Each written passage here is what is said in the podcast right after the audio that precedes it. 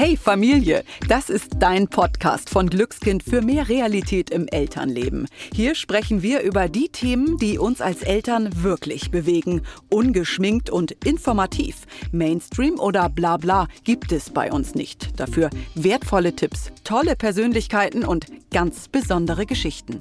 Wir sind Kerstin Lücking, Hebamme und siebenfache Mutter. Ich weiß also, wie es laufen kann oder auch mal nicht und Dorothea Hinden, TV-Journalistin und zweifache Mama. Die, die nach einer Antwort immer noch eine weitere Frage hat.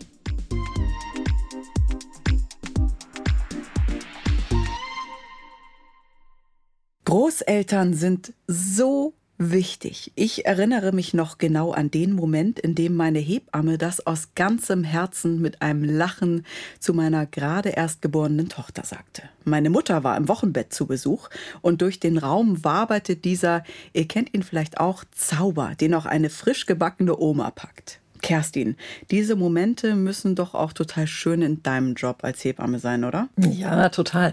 Also ich bin immer sehr berührt, wenn äh, die Oma oder der Opa das Enkelkind das erste Mal in den Arm nehmen und ich einfach dabei sein darf. Und ich sehe das eigentlich so wie deine Hebamme. Großeltern haben eine besondere Rolle. Was ich allerdings auch erlebe, nach dem ersten Zauber folgt oft Enttäuschung. Und zwar auf beiden Seiten. Gegenseitige Erwartungen stehen im Raum aber niemand traut sich darüber zu sprechen. Das Ende vom Lied Stress zwischen den Generationen. Missmut und irgendwer ist, überspitzt gesagt, immer beleidigt. Und deshalb wollen wir heute unter anderem die Frage beantworten, wie können wir von Anfang an eine gute Basis schaffen? Oder andersherum, wie gehen wir damit um, wenn wir selbst Eltern werden, das Verhältnis zu den eigenen Eltern oder Schwiegereltern aber seit Jahren angespannt ist? Und was dürfen wir von Großeltern eigentlich erwarten? Was tun wir, wenn es nicht so läuft und der Glücksfall Großeltern eher zum Unglücksfall wird? Eingeladen haben wir für dieses Gespräch Sascha Schmidt. Er ist Familiencoach, wurde selbst noch von dem dänischen Familientherapeuten Jesper Juhl ausgebildet und hat zwei Bücher zum Thema Großeltern geschrieben. Hallo Sascha, wie schön, dass du mal wieder bei uns zu Gast bist. Ja, hallo, moin. Sascha, wir haben eine etwas provokative Frage am Anfang. Ich persönlich habe die letzten sechs Jahre mit vielen Eltern gesprochen, die, wenn das Gespräch auf die Großeltern kam, entweder mit den Achseln gezuckt oder eine Augenbraue gehoben und dann resigniert festgestellt haben, hm, wir sind hier offenbar nicht so wichtig. Irgendwie haben die keine Zeit oder kein Interesse, das ist doof. Ist die Generation der Großeltern vielleicht egoistischer geworden, die heutige? Ich, ich glaube nicht unbedingt egoistischer, aber sie ist halt deutlich selbstständiger geworden. Also so dieses klassische, ähm, ich bin dann Großmama oder Großpapa, wir sind Großeltern ähm, und wir kümmern uns äh, wie selbstverständlich um die Enkelkinder, das ist halt nicht mehr gegeben, sondern äh, die Senioren heutzutage führen ja selber ein rüstiges Leben und es gibt viele Freizeitangebote, es gibt viele Reiseangebote, ähm, es gibt viel, was man machen kann. Und dann steht dann plötzlich die Großfamilie im Wettbewerb zu den eigenen Interessen. Also ich glaube, das ist einfach so im Lauf der Zeit. Sascha, welche Rolle spielen denn Großeltern überhaupt im Leben unserer Kinder und äh, von uns natürlich auch? Du sprichst vom Glücksfall Großeltern. Ja, also äh, Glücksfall, das ist irgendwie, ich muss auch von mir sprechen sozusagen. Ich bin bei meiner Oma auch mit groß geworden. Das war für mich auch ein Glücksfall. Sie war eine Ersatzmutti in Anführungsstrichen. Aber grundsätzlich sind die Großeltern für jedes Kind ein wirklicher, wirklicher Glücksfall, weil diese Großeltern die Tür in die Vergangenheit der Familie sind. Also mhm. das ist sozusagen die Verbindung zu den Wurzeln. Da kommt Mama, da kommt Papa her, da kommen die Eltern her. Und wie war Mama eigentlich als Kind? Wie war Papa als Kind? Und dann gibt es ja auch noch die Urgroßeltern. Wie waren die denn? Und wo kommt ihr denn her? Beispielsweise ein Teil meiner Vergangenheit ähm, kommt aus Sudetendeutschland, Vertriebene, die dann nach Schleswig-Holstein gekommen sind und hier wieder neu begonnen haben auf dem Bauernhof. Das ist ja Familiengeschichte. Das ist sozusagen, ja, das ist die Ahnenreihe, der Eltern und deswegen sind die Großeltern auf jeden Fall ein Glücksfall für jedes Kind. Ähm, weil die Kinder einfach die Wurzeln verstehen und erleben können. Und die Kinder sind neugierig, gerade wenn sie so in diesem zwischen drei und sechs, sieben Jahre alt sind. Dann fragen die nach, dann wollen sie alte Bilder sehen, ähm, die interessieren sich dafür. Und das ist ein Glück für beide übrigens, auch für die Großeltern, weil die nochmal ihre Geschichte auch erzählen können. Was können uns Großeltern denn beibringen, was die eigenen Eltern uns vielleicht gar nicht so beibringen können? Gelassenheit. Gelassenheit, Gelassenheit, Gelassenheit. Also aus der kindlichen Perspektive. Großeltern haben ja schon mal diese Mini-Pubertät oder in den Medien falsch betitelte Trotzphase haben die ja schon mal durchgemacht. Äh, Großeltern haben schon die klassischen Kinderkrankheiten durchgemacht. Corona wäre jetzt vielleicht neu, auch für die Großeltern, aber so diese ganzen klassischen Sachen, die man früher hatte, äh, das haben die alles durchgemacht. Die wissen, dass die Kinder wieder auf den Dampfer kommen, die wissen, äh, dass es nach Schmerz auch wieder gut wird. Sie strahlen auch Gelassenheit an die Eltern aus. Das ist ja auch wunderbar, so dass das kleine Kind weiß, wenn Mama oder Papa in der Krise ist, nicht weiter weiß, die Hebamme vielleicht nicht mehr da ist, dann ist ja manchmal bis häufig die eigene Mutter auch so der erste Ansprechpartner, der Sparingspartner. Was kann ich machen? Was denkst denn du? Beispielsweise beim Stillen oder bei anderen Entwicklungsschritten des Kindes.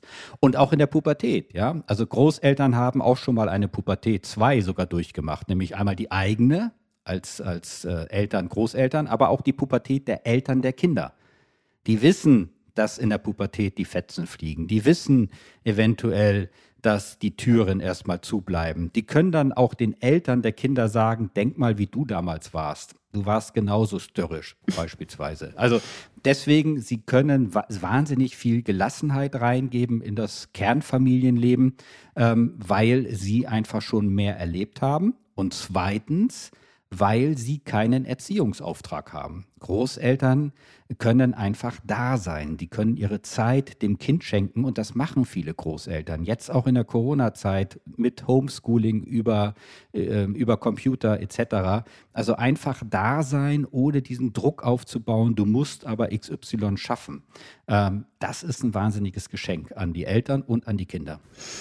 Sascha, damit äh, haben die Großeltern ja doch sehr viele Vorteile gegenüber uns Eltern. Erzähl doch einfach mal, wie hat sich die Rolle der Großeltern verändert? Also früher ähm, ne, war ja so dieses Konstrukt Großfamilie, alle waren vor Ort. Heute wohnen wir meistens weit voneinander entfernt. Und auch wie haben sich die Aufgaben der Großeltern verändert? Das glaube ich, also rein gesellschaftlich gesehen ist es genau das, was du gerade beschrieben hast. Es gibt nicht mehr diese klassische Großfamilie auf dem Hof oder im Dorf oder vielleicht im Stadtviertel, äh, wo ganz klar die Kinder nach der Schule, nach der Kita zu den Großeltern gegangen sind, bis dann die Eltern vielleicht von der Arbeit wiedergekommen sind, ähm, sondern wir erleben das ja immer häufiger. Ich bin da übrigens auch äh, so ein Fall ich habe ja lange in München gelebt und äh, meine Eltern lebten in Schleswig-Holstein, also über 800 Kilometer entfernt und die Eltern meiner Ex-Frau lebten oder leben in Thüringen. Das sind dann auch nochmal 500 Kilometer von München entfernt. Also wir waren auf uns gestellt. Und das ist ein Phänomen, glaube ich, was wir erleben, dass die Großeltern mhm. auch nicht mehr immer Großeltern sein können, auch wenn sie es wollen. Ähm, weil sie weil oft eben einfach, wirklich nicht vor Ort sind, ne? Weil sie nicht vor Ort sind oder weil halt auch die Kinder, sprich wir Eltern, woanders hingezogen sind. Das ist so der eine Part. Der zweite Part ist, dass es ja immer mehr Großeltern gibt, die eventuell selber noch im Berufsleben stehen die also eigene Verpflichtungen haben ähm, und auch ihr eigenes Leben haben. Das hatten wir ja schon einführend. Äh, und dann drittens vielleicht auch sagen, ich möchte auch mein eigenes Leben leben. Das ist mir wichtig. Vielleicht habe ich auch noch mal eine neue Beziehung begonnen. Also auch äh, Senioren orientieren sich ja teilweise noch mal um. Also so diese Diamantenhochzeit nimmt ja eher ab, als dass sie zunehmen. So dieses äh, eine Frau, ein Mann bis zum Lebensende. Sondern ähm, auch da ergibt es ja sozusagen immer wieder neue Konstellationen. Ähm, und das führt, glaube ich, dazu, dass wir ein sehr heterogenes Bild haben. Also wenn ich in meine Beratungspraxis denke, mir begegnet wirklich alles. Mir begegnen Familien, die sagen, die Großeltern leben bei uns um die Ecke, bis hin zu die Großeltern sind bewusst zu uns gezogen, also uns mhm. nachgezogen, weil sie bei den Enkelkindern sein wollen und uns unterstützen wollen. Und am anderen Ende der Fahnenstange erlebe ich, äh, ich habe keinen Kontakt mehr zu meiner eigenen Mutter oder zu meinen Eltern. Das hat verschiedene Gründe oder aber auch die interessieren sich nicht für die Enkelkinder. Also es ist irgendwie alles möglich.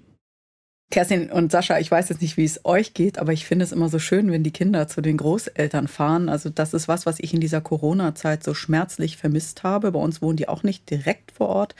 Ein bisschen fahren müssen wir, aber diese Freude der Kinder und ich habe das Gefühl, wenn sie da übernachten, das ist so, als würden sie auch in 24 oder 48 Stunden irgendwie wachsen und über sich hinausgehen. Da ist so eine Gelassenheit dann da. Erlebt ihr das auch so? Total. Also gerade die äh, Minis fahren unglaublich gerne äh, zu den Großeltern und die kommen immer total entspannt zurück, ja, sind, äh, erzählen ganz viel, was sie mit Oma und Opa immer gemacht haben, wo ich immer so denke, ich habe so eine Hochachtung vor denen, weil die so viel schaffen. Ja, das schaffe ja. ich nicht.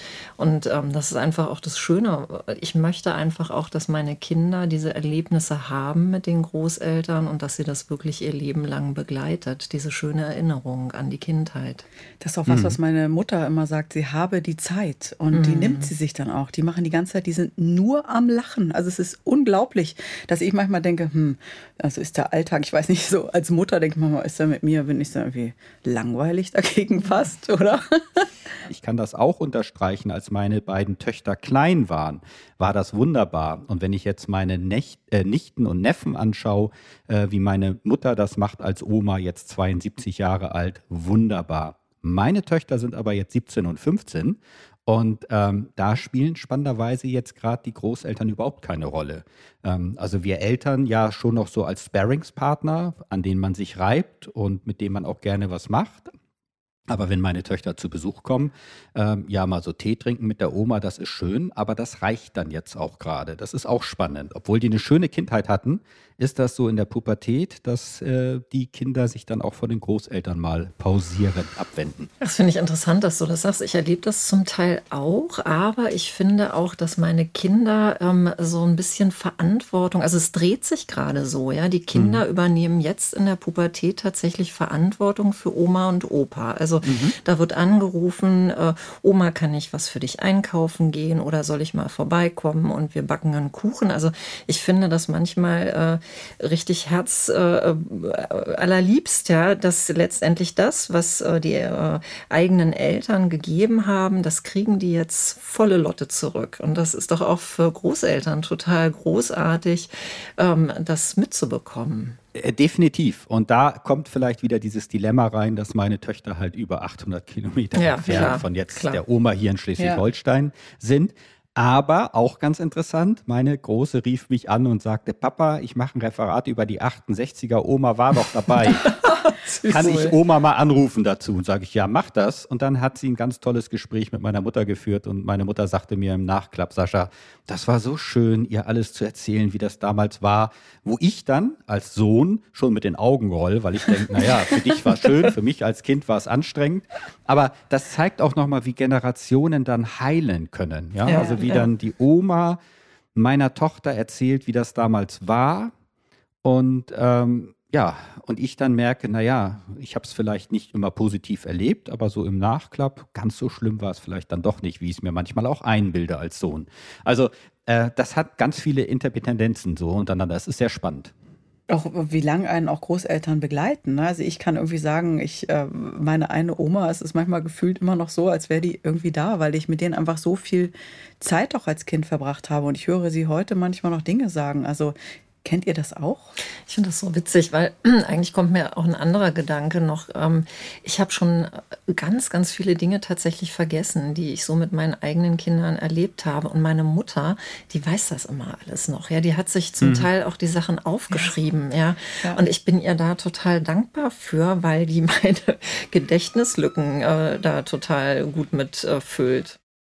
Ja, und das ist was, und das, find, das erlebe ich auch. Und was ich ganz oft auch richtig toll finde, wenn ich selbst mal angestrengt bin, dass meine Mutter diesen Blick auf meine Kinder hat, wo sie nochmal diesen ganz entspannten, mhm. auch liebevollen Blick aus dem, die ist ja nicht jetzt in, in, meinem Alltag so drin, aber dass sie mir auch erzählen kann, wie toll die Kinder überhaupt sind. Ja. Und dieser Stolz, der rüberkommt, ja.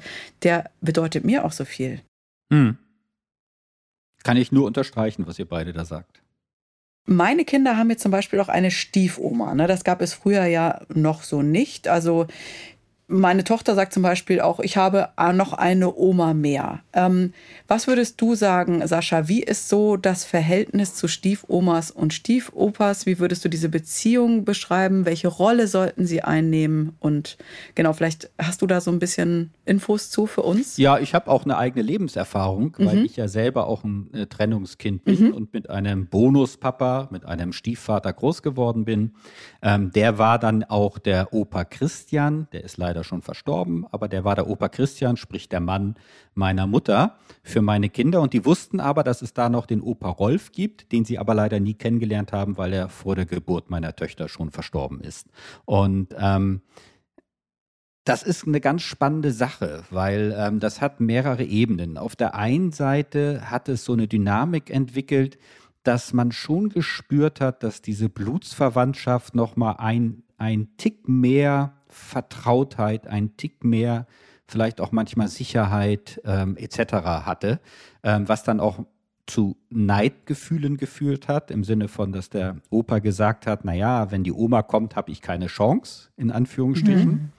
Ähm, und es hat aber auch eine andere Perspektive, zumindest in meiner Großfamilie, ich habe noch fünf Halbgeschwister, ähm, eröffnet, nämlich, dass wir dann festgestellt haben, dass der Opa ein Mensch war, ähm, der leider mir als Stiefsohn beispielsweise sehr viel Zuwendung geben konnte und auch meinen Kindern, seinen mhm. Stiefenkelkindern, aber bei den leiblichen Enkelkindern sich schwer tat.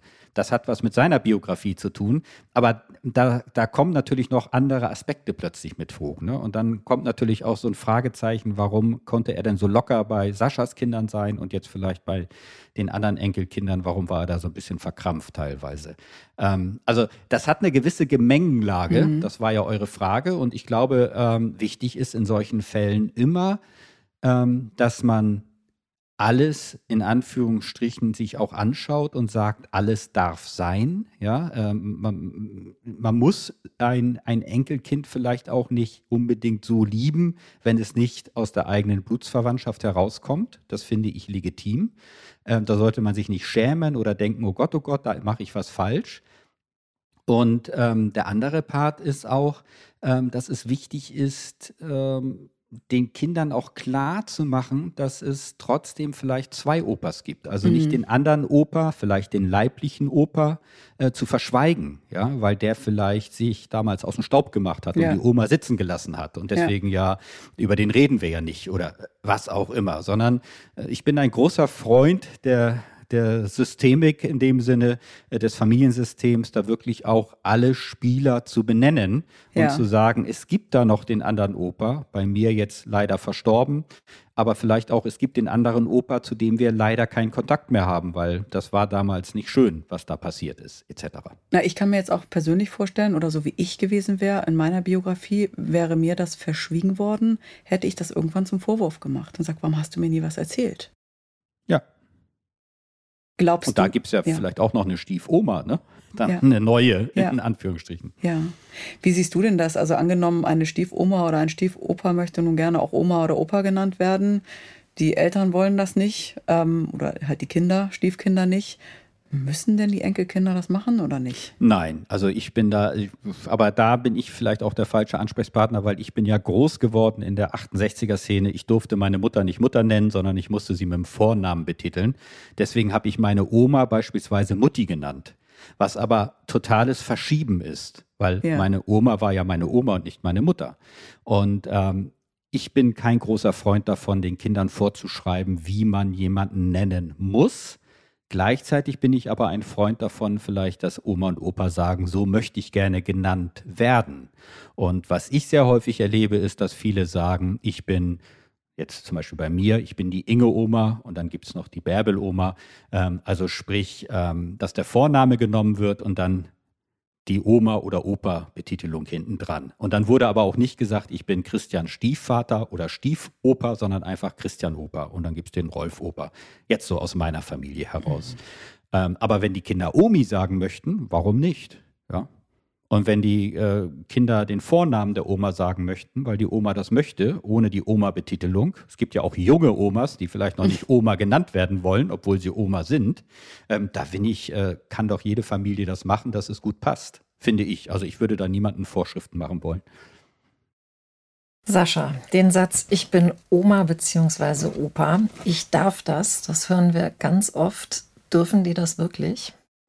Nein, Jetzt ist natürlich die Frage, was du meinst. Also naja. dein Kind aus dem Kindergarten abholen äh, und wenn dann die Erzieherin mhm. fragt, dürfen sie das, dann würde ich sagen, ja, wenn man vergessen hat, die Oma anzumelden. Ja. Nee, ähm, also das geht jetzt aber mehr du meinst so, was anderes, ja genau, ne? Also wenn wir äh, setzen ja als Eltern häufiger mal Grenzen und sagen so jetzt noch 20 Minuten Fernsehen und dann ist die Kiste aus oder jetzt gibt es hier keine Süßigkeiten mehr und Großeltern erlauben ja, finden wir doch durchaus einige ja. Sachen mehr. Also, ähm, da, wenn wir das jetzt in diesem Kontext nehmen, dann mache ich aus dem Nein ein Jein. Ähm, ja, sie dürfen das, weil wenn ich als Elternteil meine Kinder zu Oma und Opa gebe oder Oma und Opa als Betreuerinnen an Bord hole, bei mir in meiner Wohnung und weggehe, dann überlasse ich ihnen das Feld. Und ähm, ich glaube, es ist ganz wichtig zu wissen, wir haben da kein Dienstleistungsverhältnis. Wir mhm. haben da kein ähm, Au-pair-Mädchen, Au-pair-Boy. Wir haben da ähm, keine Haushaltshilfe oder Haushaltshelfer an Bord, wo wir ganz klar sagen, so und so wünsche ich mir das und dafür bekommst du ja dein Geld und deswegen erwarte ich, dass du dich bitte daran hältst. Das ist ja nicht der Fall. Deswegen finden wir ja Oma und Opa als Betreuerinnen so wunderbar, weil ähm, da ja einfach so eine Urvertrautheit auch ist. So, und wenn äh, ich jetzt mein Kind, meine Kinder zur Betreuung gebe, dann gelten meiner Meinung nach die Spielregeln der Großeltern. Ähm, die wissen, mit dem Kind umzugehen, die lieben das Enkelkind ähm, auf ihre Art und Weise und die werden nichts Schlimmes verbocken. Außer, und jetzt kommt das Nein, außer es gibt natürlich gewisse Sachen, wo ich vielleicht sage, das will ich bewusst nicht als Elternteil. Das kann Ernährungsthemen sein, beispielsweise ich möchte nicht, dass Zucker gegessen wird, oder es kann sein, dass das Kind eine Allergie hat ähm, und Oma und Opa da aber keine Rücksicht drauf nehmen. Auch das erlebe ich teilweise. Ähm, es kann auch sein, dass ich sage, ich will nicht, dass abends äh, bis 10 Uhr Fernsehen geguckt wird. Das kann ich äh, formulieren. Also ich kann da schon auch ein paar Regeln vorgeben. Aber außer diesen gesundheitsgefährdenden No-Gos, die man klar und deutlich machen sollte, beispielsweise kein Zucker oder kein Gluten oder was auch immer, würde ich einfach den Großeltern vertrauen. Mhm. Aber der Anspruch, der ja dahinter steckt, ich bin Oma, ich darf das, den würde ich gerne in Frage stellen, weil ähm, das hat ja schon was sehr Übergriffiges ja, wenn ich, wenn ich als Großelternteil so das äh, daraus ableite. Ich bin dein Elternteil und ich bin Oma, Opa, also darf ich das. Ja, das, das habe ich, hab ich zum Beispiel ganz oft auch erlebt bei ähm, Freundinnen oder Freunden, wo gerade mit Schwiegereltern und auch Großeltern einfach insgesamt das Problem war, dass sie dachten, irgendwie zum Beispiel im Säuglingsalter, jetzt nehmen sie das Kind, aber ich möchte das gerade gar nicht. Und die Großeltern ja. haben gesagt, aber ich darf das. Und die Mutter war gar nicht so weit in diesem Moment. Und die haben das als extrem übergriffig empfunden. Das ist auch hm. übergriffig, also in meinen Augen. Und ähm, ich finde, in solchen Fällen ist es auch extrem wichtig, dass zum Beispiel dann der Mann oder der Partner sagt, halt, stopp mal. Also, weil die Mutter ja vielleicht selber noch im, im, im Bett liegt und vielleicht auch nicht bei Kraft ist, das zu formulieren oder da sich überrumpelt fühlt. Ähm, dass also die Eltern, Mann und Frau, da gegenseitig aufeinander achten und dem anderen zur Seite springen, wenn ein Großelternteil übergriffig wird. Mhm. Genau, oder Frau und Frau oder Mann und Mann. Wie auch immer, genau. genau. Sascha, was ist denn, wenn äh, Großeltern wiederholt Grenzen verletzen, die wir als Eltern gesetzt haben? Was können wir denn da tun? Also erstens können wir Klartext reden und zwar freundlichen Klartext. Wir können uns überlegen, ob wir diese Grenzen denn wirklich klar formuliert haben. Wir können auch nochmal einen Bewusstseinsimpuls geben im Sinne von, ihr habt das früher anders gemacht. Mhm. Heute macht man das so oder die Wissenschaft ist beispielsweise weiter. Wir wissen, heute ist das wichtig für ein Kind, dass also man bei zum der Beispiel Ernährung viel tragen oder so. viel tragen oder was auch immer. Deswegen machen wir das. Ne? Also, dass man einfach sagt, da hat sich was bewegt in der Zeit und deswegen machen wir das heute so. Ähm, am Ende kann es sein, dass ich sage, ähm, du kannst leider dein Enkelkind nur mit mir gemeinsam sehen. Das wäre für mich auch eine Konsequenz am Ende, wenn ich merke, dass die Großeltern uneinsichtig sind und sagen, das ist mir doch egal, ähm, was der Arzt sagt, ähm, die hat das auch nicht geschadet, XY zu essen. Mhm. Ja, also das wäre dann für mich ähm, sozusagen unsere elterliche ähm, Fürsorgepflicht dem Kind gegenüber auch zu sagen, hey, wenn du da nicht einsichtig bist, dann geht das leider nicht, dass die Kinder zum Beispiel alleine bei dir sein werden. Ähm, das erlebe ich aber wirklich nur in Grenzsituationen. Und im Worst Case würden sich Eltern ja auch zurückziehen, oder? Und äh, die Kinder gar nicht mehr zu den Großeltern geben, oder? Ja, das ist der Worst Case. Das ist mhm. dann der Fall, wo dann erwachsene Kinder den Kontakt zu den eigenen Eltern abbrechen. Ähm, und ähm, das kann ein Ende sein, wobei meine Erfahrung ist, wenn dieser Worst Case eintritt, dass häufig auch vorher schon was mhm. schiefgelaufen ist in der Mutter, Vater, Sohn oder Tochter Situation, unabhängig jetzt davon, dass da Enkelkinder im Spiel sind. Hast du denn sonst noch einen Tipp, um vielleicht Konflikte, die zwischen mir als Mutter und Vätern und den eigenen Eltern im Raum sind, die vielleicht ein bisschen milder zu betrachten. Also gehen wir zum Beispiel mal aufs Fernsehen ein.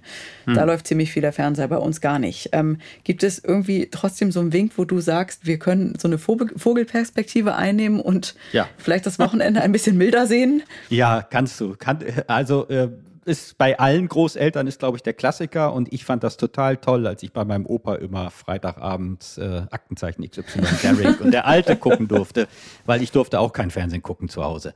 Ähm, ich habe das, also ich war genauso verspannt und angespannt, ähm, als meine beiden Töchter klein waren, gerade wenn es zu meinen Schwiegereltern ging, auch spannend. Ja, die Schwiegereltern stehen dann doch eher am Pranger als die eigenen. Ähm, habe gedacht, oh, und dann gucken die da Fernsehen und dann gibt's noch Chips und das will ich alles nicht und das widerspricht ja unserer Erziehung und unserem Kernfamiliengedanken, wie wir das in München leben und blablabla. Und irgendwann habe ich mich mal hingesetzt und habe gesagt, hey, sag mal, cool down. Äh, die sind vielleicht kumuliert im Jahr drei Wochen bei den Schwiegereltern. Hm. Die anderen 51 Wochen sind sie bei mir oder sonst wo. Und in diesen drei Wochen wird kein Kind irgendwie dem Untergang geweiht, in Anführungsstrichen. Also da findet sehr viel in unseren Köpfen statt. Ähm, und ähm, wenn die Kinder jetzt nicht mit Schlafproblemen zurückkommen oder sagen, ich habe da was gesehen und das war total fürchterlich und ich habe Angst gehabt und Oma oder Opa wollten den Fernseher nicht ausmachen. Also sprich, wenn sowas nicht kommt, dann kann ich echt nur empfehlen, gelassen sein, so eine Adlerperspektive einnehmen und das Ganze mal von oben betrachten und vielleicht das Wochenende kinderfrei mit einem Partner, Partnerin genießen, anstatt sich Gedanken zu machen, was die Kinder jetzt gerade sehen könnten. Ich kenne auch viele Familien, Sascha, wo eben schon Spannungen bestehen zu den eigenen hm. Eltern und auch Schwiegereltern. Hm. Und die sind ja im Grunde genommen mit so der Geburt eines Kindes nicht weggewischt. Hm. Was ist denn so dein Rat? Also äh, gerade vielleicht auch für Familien, die sagen, oh, wir würden es unseren Kindern zuliebe gerne hinbekommen. Aber ich meine, äh, man kann sich ja selbst nicht immer zurücknehmen bei den Spannungen. Also wie können wir in diesem Verhältnis, wo ein neuer Mensch noch in die Familie kommt, sozusagen Raum schaffen für alle? Also wir sollten nicht versuchen, everybody's darling zu sein, weil dann sind wir everybody's Depp bayerisch. Also ähm, das funktioniert nicht. Ähm, ich finde es aber sehr wichtig, was du gerade angedeutet hast, nämlich zu sagen, ich möchte schon, dass meine mein Kind, meine Kinder Kontakt zu den jeweiligen Großeltern haben oder hat, weil, äh, wie gesagt, ganz am Anfang schon, es ist die Wurzel und es gehört zur Großfamilie dazu. Und wenn ich aber ein Problem damit habe, zum Beispiel mit den Schwiegereltern, dann kann ich ja für mich entscheiden, ob ich bei diesen Besuchen dabei bin oder nicht. Es steht nirgends geschrieben, dass man immer als Komplettfamilie irgendwo auftauchen muss. Und häufig ist es übrigens auch für den Elternteil, der zu seinen eigenen Eltern fährt, deutlich entspannter, wenn der Partner, die Partnerin nicht mit an Bord ist, weil es ja immer so eigene Familiendynamiken gibt. Wenn es auch die eigenen Eltern äh, betrifft, wenn man sagt, oh, ich habe mit meiner Mutter schon immer Schwierigkeiten, beispielsweise Klassiker, meine Mutter war schon immer ein bisschen übergriffig, hat mir immer gesagt, wo es lang gehen muss, oder mein Vater war immer sehr streng und war immer der Meinung, er weiß, äh, wie die Welt funktioniert. Ähm, dann würde ich sagen, im, wenn, wenn ich wirklich kein vernünftiges Verhältnis hinbekomme, dann behandle doch deine eigenen Eltern wie Fremde, das heißt mit Respekt. Einfach mit Respekt. Ähm, einen Fremden würdest du nicht beschimpfen, vom Fremden würdest du auch nicht viel erwarten, sondern da würdest du einfach freundlich sein. Und mit dieser sozusagen gesunden Freundlichkeit kann ich dann vielleicht auch meinen eigenen oder den Schwiegereltern begegnen, wenn es mir wichtig ist, dass meine Kinder Kontakt in diese Großelternebene ähm, haben. Sascha, ich erlebe ja in meinem Beruf als Hebamme tatsächlich sehr häufig Stress mit den Großeltern, nämlich wenn es ums Thema Wochenbett geht. Also kaum ist das Kind geboren, äh, wird äh, das Telefon in die Hand genommen von äh, der Oma und dem Opa und der Besuch kündigt sich an, obwohl eigentlich die frisch gebackenen Eltern erstmal selber als Eltern ankommen möchten. Was wäre dein Tipp für Eltern, die gerade ein Kind bekommen haben? Wie können sie gut kommunizieren nach außen? Also mein Tipp wäre äh, in dem Fall den Besuch im Krankenhaus entgegennehmen, wenn es möglich ist. Also sprich, wenn, wenn die Frau sich auch entsprechend äh, fühlt. Ähm, und zu sagen, sobald wir nach Hause gehen, mich wirklich zwei Wochen lang einschließen und einfach das Glück genießen und auch das ganze Abenteuer, die ganzen Fragezeichen, die wir haben als jung gebackenes Elternpaar. Ähm, das habe ich schon einigen empfohlen. Ich habe das selber auch so praktiziert, dass wir gesagt haben, Oma, Opas, ihr kommt ins Krankenhaus. Äh, vielleicht sogar ein bisschen länger im Krankenhaus, eine Nacht länger da bleiben, den Besuch abfrühstücken ähm, und dann sich zurückziehen zu Hause, um wirklich diese neue Kernfamilie zu leben. Ähm, zweitens, es ist übergriffig zu sagen, ich komme jetzt vorbei. Da sind wir wieder, ich bin Oma, ich darf das. Nein, das darfst du nicht, ja. sondern du brauchst eine Einladung dazu. Und ähm, manchmal muss man aber auch den eigenen Partner oder die Partnerin bremsen im Sinne von, ich möchte nicht, dass deine Mutter oder meine Mutter kommt, ja, weil vielleicht der Partner sagt, oh, ich bin so stolz und jetzt ist doch der Sohn oder die Tochter da und meine Mutter würde doch extra vorbeikommen, stell dich doch nicht so an. Dann hat man ja schon den ersten Paarkonflikt kurz nach der Geburt. Also sich da bewusst zu sein, wir sind jetzt die neue Kernfamilie und ich finde es sehr wichtig, auch gegenüber Freundeskreis beispielsweise, sich erstmal zurückzuziehen. Und jetzt kommt aber was Wunderschönes, glaube ich, was wir durch die Corona-Zeit gelernt haben. Ähm, wir hatten das vorhin ja auch nochmal so dieses äh, Kontakt mit den Großeltern während Corona. Die Großeltern sind ja Gott sei Dank auch extrem technikaffin geworden. Die können mit mhm. den Smartphones umgehen. Wir haben diese ganzen Videocall-Angebote ähm, etc. Und das kann ich natürlich am Wochenbett oder dann als frisch gebackene Familie auch machen. Ja, ich kann ja die, die Großeltern digital dazu holen, aber dann kann ich sie auch wieder ausschalten. Und ähm, das ist, ist halt einfacher als zu sagen, geht mal wieder bitte wir haben gerade irgendwie keine Energie mehr in dem Sinne. Ja, also ich glaube, dass da die Technik ähm, uns jetzt gerade sehr hilft zu sagen, hey, ihr seid dabei und wir schicken euch täglich ein Bild von der Kleinen oder dem Kleinen und ähm, wir denken an euch und ähm, wir melden uns und sonst was. Also da und ich glaube auch, dass die Senioren, so wie ich das jetzt erlebe, gerade die in diesem Generationsverhältnis durch Corona, dass diese Art von Kommunikation wirklich gelernt wurde und auch wertgeschätzt wird von beiden Seiten und man nicht das Gefühl hat, ich werde abgespeist mit dem Handykontakt. Sascha, ich hab, äh, muss, muss dir noch eine Geschichte erzählen. Und zwar habe ich neulich beim Joggen einen Vater getroffen, den ich mal vor längerer Zeit im äh, Wochenbett äh, betreut, also mitbetreut habe. Und der hat mir gesagt, Mensch, Kerstin, du hast uns immer im Vorfeld gesagt, schafft euch ein Netzwerk. Und ähm, ich habe tatsächlich extrem auf meine Schwiegermutter gesetzt. Und wir hatten ihr im Vorfeld den Wunsch mit auf den Weg gegeben, ähm, dass sie für uns kochen soll im Wochenbett. Und dann sagte er, weißt du was? Und das hat alles irgendwie nichts gebracht, ja, weil die ist zwar gekommen zu uns, aber anstelle uns zu bekochen, hat sie sich bekochen lassen. Und da äh, war er ganz, ganz unglücklich mit, weil er mhm. überhaupt nicht mhm. wusste, wie er aus dieser Situation rauskommen soll. Und das gab nachher auch einen äh, großen Konflikt äh, zwischen den Eltern, also zwischen dem Elternpaar, was gerade Eltern äh, geworden ist. Sag doch mal, was dürfen wir konkret von Großeltern erwarten? Wir dürfen gar nichts erwarten gar nichts. und uns mhm. freuen, was kommt. Okay. Und äh, wir müssen gucken, wie ticken denn die Großeltern. Also ähm, ich beispielsweise ähm, bin gesegnet mit einer Mutter, die für mich als Kind sehr schwierig war, die als Oma wirklich äh, für mich, wo ich sage, wow, also ich wäre gern ihr Enkelkind. Äh, und meine Mutter hat Reflexionsfähigkeit ist aber auch 25 Jahre Therapeutin gewesen, hat sehr viel Selbstreflexion betrieben. Das heißt, da kann ich diesen Klartext sprechen, den du gerade angedeutet hast. Da kann ich sagen, mhm. das wünsche ich mir, das erwarte ich, das wäre eine Unterstützung für mich oder für uns. Und dann kann ich davon ausgehen, dass sie das macht. Ich weiß aber, dass das bei vielen nicht der Fall ist das ist jetzt in keinster Weise ein Vorwurf, sondern es kommt ja immer diese Familiendynamik mit rein. Es kommt ja auch immer eine Hierarchie mit rein. Und ähm, ich bin ja dann nicht, vielleicht möchte ich nicht Dienstleistung sein in dem Sinne als Oma, sondern sage, hey, ich bin doch die Mutter und ich bin hier Gast und ähm, wieso kochst du denn nicht, junger Mann, für mich, während ich mich um meine Tochter und mein Enkelkind kümmere, in Anführungsstrichen. Ja, also ich glaube, bei diesem Netzwerkgedanken, ich finde ihn wunderbar. Ich glaube, da ist es aber vielleicht manchmal besser, wenn man nicht auf die eigenen Eltern zurückgreift, weil wir übrigens auch als Kinder ja deutlich schneller getriggert werden, also deutlich ja. schneller genervt mhm. sind, deutlich schneller mit den Augen rollen und uns dummerweise deutlich weniger trauen zu sagen, dass das gerade nicht gut ist. Das Wo geht bei Freunden oder bei Geschwistern oder beim Onkel oder der Großtante geht das äh, häufig viel einfacher als in dieser eins zu eins Beziehung mit den eigenen Eltern. Ähm, äh, da sagst du was ganz Wichtiges. Also ich habe es tatsächlich auch schon äh, erlebt, ja, dass ähm, Männer am Wochenbett geweint haben, weil denen die Schwiegereltern so auf die Nerven gegangen sind und sie haben sich nicht getraut, was zu sagen. Also das hm. äh, fand ich sehr spannend, was da manchmal so passiert. Ja, und das ist ja auch, und das ist ja ein Riesendilemma. Das ist ja auch dieses Dilemma dann zwischen ähm, man sagt ja häufig auch, dass so die, die Schwiegermutter äh, zur Tochter, also zur ja, Schwiegertochter, ja. ne? Und ähm, da wäre so der Hintergedanke, es gibt zwei Frauen, die lieben einen Mann. Ja.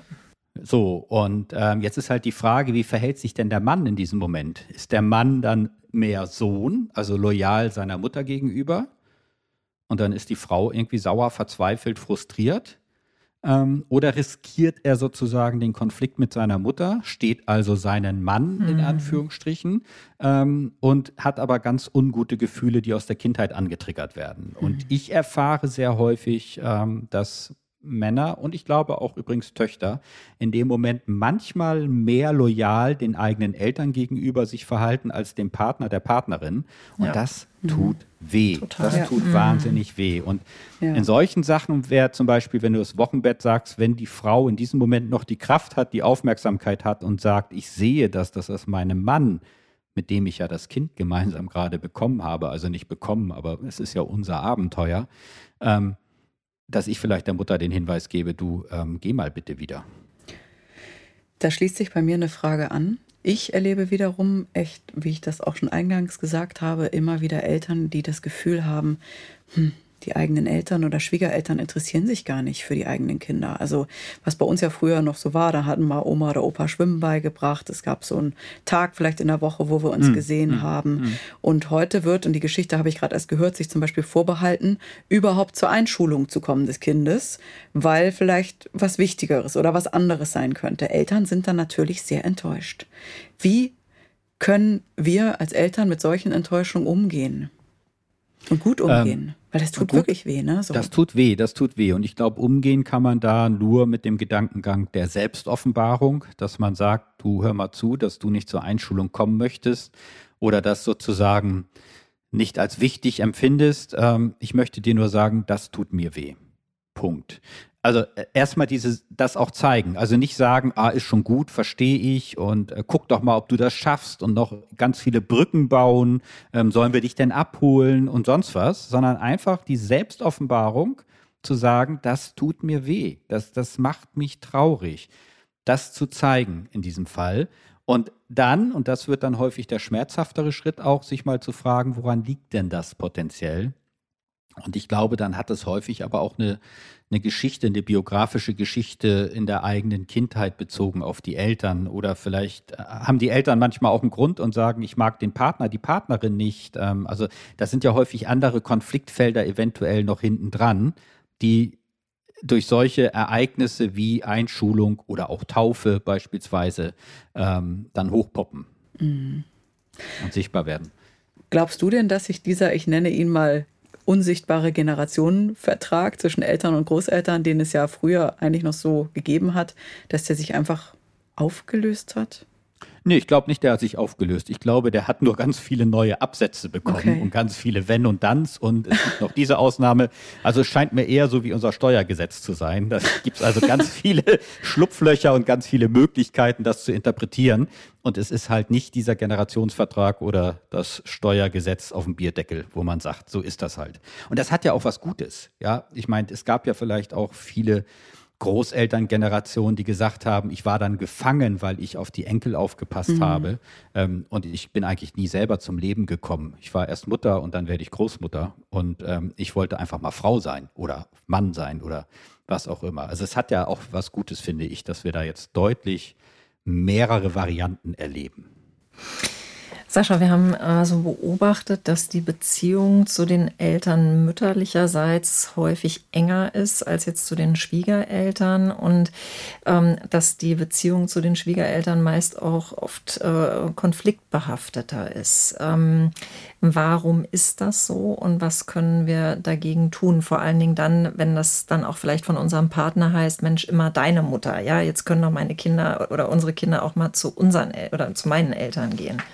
Ja, also ich glaube, das hat wieder was wirklich mit dieser Loyalität zu tun. Also in dem Sinne, wenn, wenn die Frau zur Mutter wird, bekommt sie ja auch nochmal, wisst ihr jetzt besser als ich übrigens, ja, aber ich vermute mal, ihr bekommt nochmal ein neues Mitgefühl auch für die eigene Mutter. Ja, ja, also ihr macht ja das durch und mit, was eure Mutter mit euch durch und mitgemacht hat von der Schwangerschaft bis zur Geburt, bis hin zu den ersten Sorgen und den ersten Freuden äh, etc. Und ähm, da gibt es, glaube ich, immer eine gewisse Loyalität der eigenen Familie gegenüber. Und das finde ich auch nicht schlimm. Ich glaube, das ist einfach so.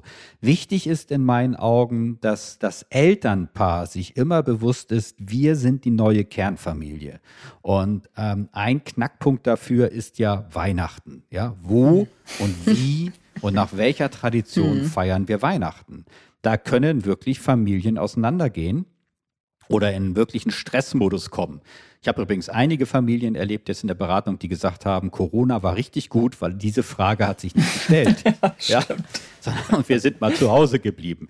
Und mein Appell ist eigentlich immer wieder zu sagen, ihr seid die neue Kernfamilie. Also mhm. Frau, Mann, Mutter, Vater und ähm, die beiden oder das eine Kind oder wie viele Kinder auch immer und welches Elternteil auch immer, welche Kombination da auch immer gelebt wird. Aber ihr seid die neue Kernfamilie und ihr seid das Wichtigste. Und dann kommt erst die Großfamilie, der nächste Schritt. Ja, und dann weitet sich das alles ein bisschen aus. Ähm, und ich glaube, so kann man das auch hinbekommen, wenn man sich da in die Augen schaut. Und es wird ja wirklich herausfordernd. Also ich habe einen Bruder, der ist zum Beispiel mit einer Kroatin verheiratet und hat dort jetzt bald drei Töchter.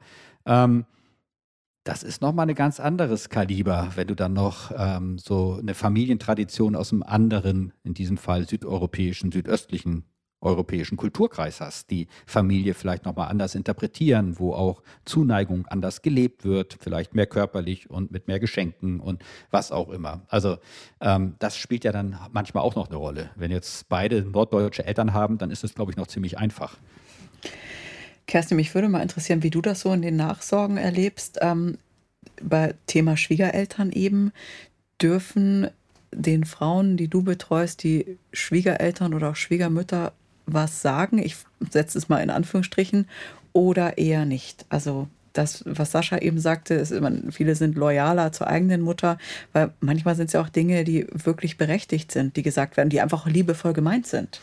Also tatsächlich eher letzteres. Ja, ich erlebe es oft sehr konfliktgeladen. Ja, also die äh, entbundenen Mütter rollen mit den Augen und die wollen, also signalisieren mir eigentlich äh, auch, äh, Kerstin, kannst du jetzt mal da einen Punkt setzen, weil ich erlebe es ähm, doch auch oft, dass dann die Schwiegermutter das Baby hält also im Arm hat und hält und hält und hält. Das Baby, das äh, zeigt schon Suchzeichen, das hat einfach Hunger und äh, die Frau möchte gerne stillen, aber die Schwiegermutter gibt das Kind nicht ab. Und das sind so diese ersten kleinen Dinge, wo es wirklich überkocht in der Familie. Ne? Und ähm, also ich erlebe es oft als nicht gute Beziehung. Mhm. Aber was wäre denn dein, oder dein, also was wäre denn euer Rat dann auch, wenn wir mal die Perspektive wechseln, an Großeltern oder auch Schwiegermütter, die einfach sagen, oh Mann, ich, ich habe die alle so lieb, ich will doch nur das Beste oder also Großeltern und Schwiegereltern.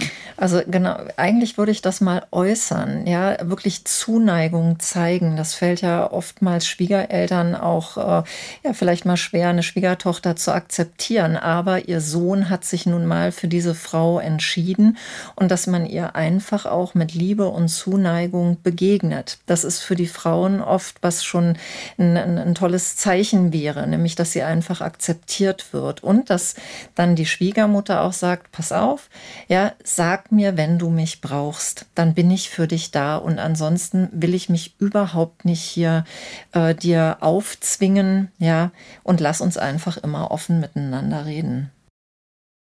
Und ich würde auch, also es gibt ja auch den Schwiegersohn und den Schwiegervater, ja. da haben wir genau die gleiche ja. Konstellation ähm, der Akzeptanz teilweise.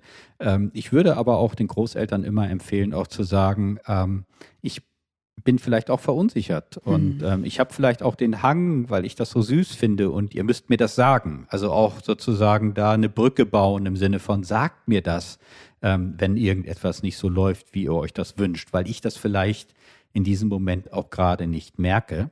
Ich kenne aber übrigens auch die andere Konstellation, dass Schwiegermütter teilweise deutlich entlastender sind als die eigenen Mütter, weil dann vielleicht die Frau doch manchmal zur Schwiegermutter eher ein Frauenverhältnis hat, vielleicht noch mit einer Generation dazwischen, ähm, aber trotzdem mit ein bisschen mehr Abstand als zur eigenen Mutter. Also wenn die eigene Mutter sehr übergriffig ist, was es ja auch gibt, ähm, dann kann die Schwiegermutter wirklich eine Erholung sein. Und ähm, dann gibt es wirklich auch Familien, erlebe ich in der Beratung, die sagen, also wir holen bewusst die Schwiegereltern, weil dann fällt es demjenigen, der zu Hause ist mit den Kindern, einfacher damit umzugehen, als wenn es die eigenen wären. also auch da dreht ja, sich was. Ja, ist interessant, dass du das sagst, weil ich erlebe es tatsächlich so nicht. Aber ja. ich kann, um das nochmal auf den Punkt zu bringen, ich kann halt nur sagen, ähm, Kommunikation hilft. Ja, und ähm, ich glaube, das sollten wir uns wirklich alle auf die Fahne schreiben, dass wir miteinander reden müssen. ja. ja ja wirklich auch in allen Belangen, auch bei all den Themen, die wir besprochen haben. Ne? Und ich finde genauso, wenn, wenn ich sage, ich wünsche mir von dir das, ich wünsche mir, dass du dich mal einsetzt. Wie ja, können wir einen Mittelweg finden? Genau, vielleicht auch? und halt immer wirklich wertschätzend mit dem Gegenüber ja. umgehen. Ne? Das heißt ja nicht, dass ich irgendwie immer alles rausbrüllen muss, sondern äh, sich einfach hinsetzen und äh, einfach äh, sagen, was brauchst du, was willst du, dann kriegst du das, was du möchtest. Mhm. Oder halt nicht, aber dann weiß ja, ich genau. wenigstens, dass du es gerne hättest. Genau, aber ja. das kann ich dir halt nicht geben, weil, genau. keine Ahnung, das Golfspielen mir wichtig ist. Ja. Und deswegen kann ich am Wochenende nicht. Was ich legitim finde. Ne? Also, das, ähm, es geht um einen erwachsenen, respektvollen Umgang ja, miteinander. Absolut. Sascha, ähm, kommen wir nochmal zu unserem letzten Themenfeld, was uns auch noch interessieren würde. Was tun wir denn, wenn unser eigenes Kind partout nicht zu diesen Großeltern gehen möchte? Vielleicht ist es der Opa oder auf der hm. anderen Seite die hm. Oma. Hm. Wie bringen wir das den eigenen Eltern oder Schwiegereltern bei und wie gehen wir damit überhaupt um?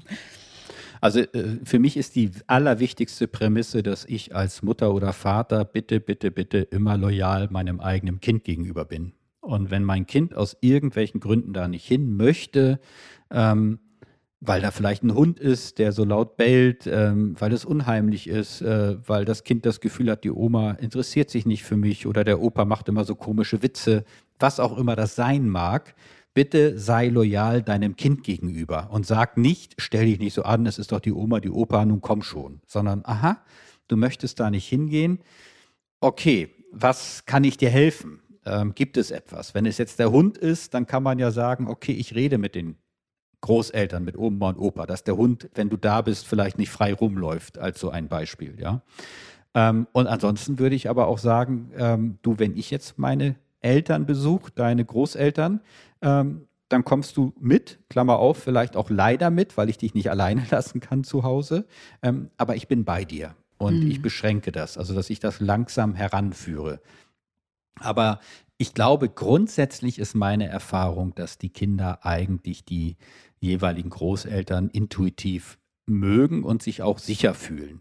Außer es ist halt wirklich mal was vorgefallen und damit vorgefallen heißt jetzt nicht irgendwie ein Übergriff, sondern es kann ja auch einfach ein Schock gewesen sein, weil eine Tasse runtergefallen ist oder weil der Opa so laut redet, weil er schwerhörig ist und ähm, diese Lautstärke der Stimme mich als Kind irritiert oder wie auch immer. Und das kann man aber häufig auflösen, indem man sein Kind einfach begleitet. So eine Art Eingewöhnung, wie wir das aus der Kita kennen.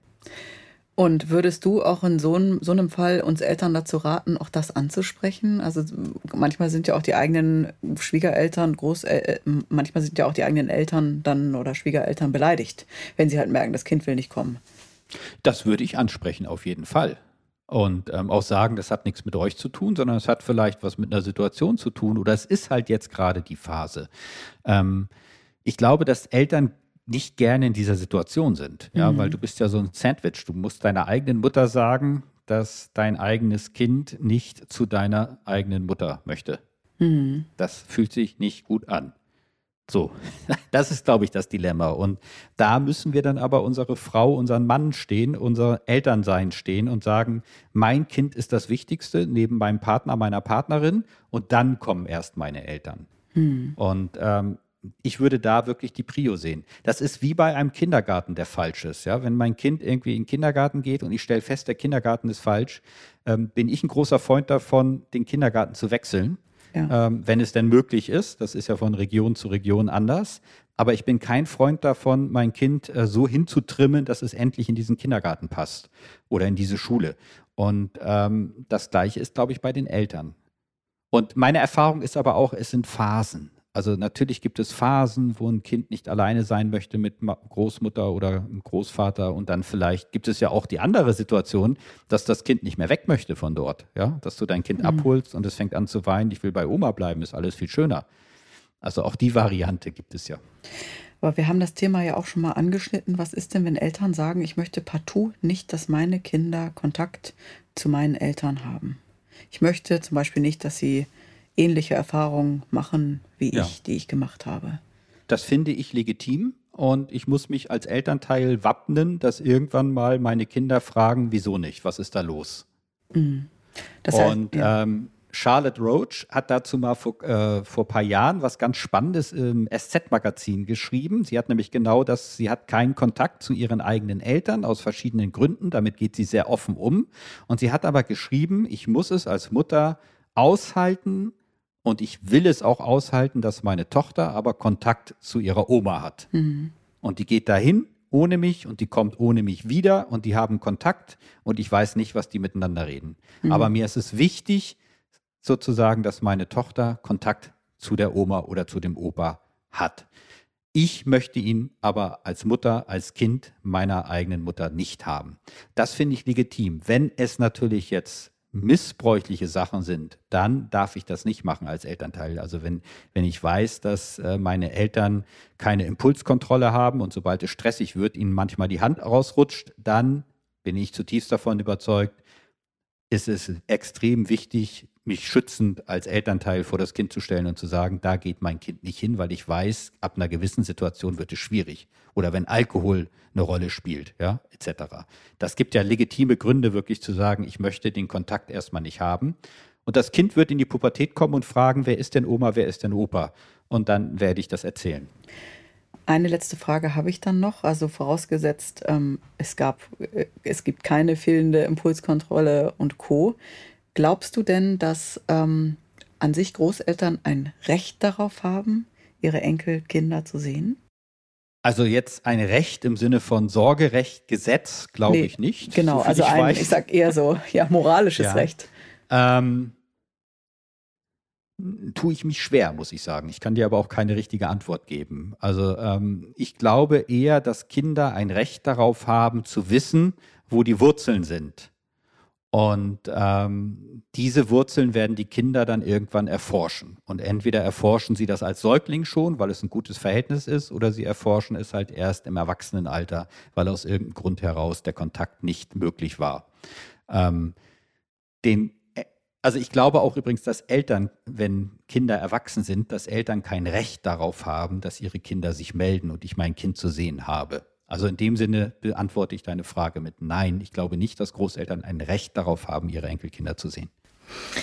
Sascha, ähm, wenn sich unsere Hörer und Hörerinnen noch mehr mit dem Thema Großeltern beschäftigen möchten, dann möchten wir natürlich deine zwei Bücher nicht unerwähnt lassen. Einmal Glücksfall Großeltern und Melde dich mal wieder. Sag mal eins, zwei Sätze dazu. Was erwartet die Leserin? Also bei dem Glücksfall Großeltern, das richtet sich hauptsächlich an äh, Eltern mit Kindern im Kita- oder Grundschulalter. Und da geht es sehr stark darum, was wir heute hier auch in dem Podcast besprochen haben. Es geht um den Glücksfall und es geht auch um die Konfliktfälle in Richtung die Großeltern mischen sich in der Erziehung ein, wer besucht wen, bis hin zu den Schwiegereltern. Und das sind kleine, kompakte ähm, Textbausteine mit sehr konkreten Tipps und Fallbeispielen, aber wie gesagt aus dem Alter Kita Grundschule. Bitte melde dich mal wieder, richtet sich an Großeltern die sagen, mein eigenes erwachsenes Kind meldet sich weniger oder zu wenig. Ich möchte mehr Kontakt zu meinem eigenen Kind aufbauen und vielleicht über das Kind natürlich auch zu meinen Enkelkindern. Und das ist ein Ratgeber, der sozusagen den Großeltern hilft, sich selbst zu reflektieren und auch den ersten Schritt zuzugehen auf die eigenen erwachsenen Kinder und zu sagen, ich möchte eine neue Brücke bauen, irgendetwas ist schiefgelaufen und ich möchte das gerne wieder gerade rücken oder verändern. Das ist sozusagen Ratgeberbuch in diese Richtung und da spielt jetzt die Großmutter- und Großvaterrolle eher eine untergeordnete Rolle, sondern es geht eher um dieses erwachsene Verhältnis von erwachsenen Eltern zu den erwachsenen Kindern. Sascha, es war uns wieder eine große Freude, dich äh, bei uns zu Gast zu haben. Ganz, ganz toll. Du wirst sicher nochmal wiederkommen. Ja. Vielen lieben Dank dafür. Dankeschön. Also für die ganzen Infos. Also ich habe es wirklich als unglaublich bereichernd empfunden, ja, das Gespräch. Dann möchte ich euch aber noch einen Impuls mitgeben, der fällt mir ein, weil es war ja am Anfang Glücksfall Großeltern. Für die Kinder sind die Großeltern ein Glücksfall, weil die Kinder machen Urlaub von den eigenen Eltern. Es ist ja so stressig, als Kind erzogen zu werden, gemaßregelt zu werden in diese Routine und bei Oma und Opa. Oh, das ist ja wie Mallorca um die Ecke teilweise. Also deswegen ist das wirklich ein Glücksfall für die Kinder. Vielen Dank, Sascha. In diesem Sinne, danke. Bis bald. Bis bald. Tschüss. Bis bald. Tschüss. Wir freuen uns, wenn dir unser Podcast gefallen hat. Hast du Fragen, Anregungen oder Themenwünsche? Dann schreib uns doch gerne eine Mail an podcast.glückskind.de und Glückskind mit UE. Außerdem findet ihr in den Streaming-Portalen unter Glückskind weitere Audioformate wie Kinderhörspiele, Kinderlieder oder Einschlafgeräusche.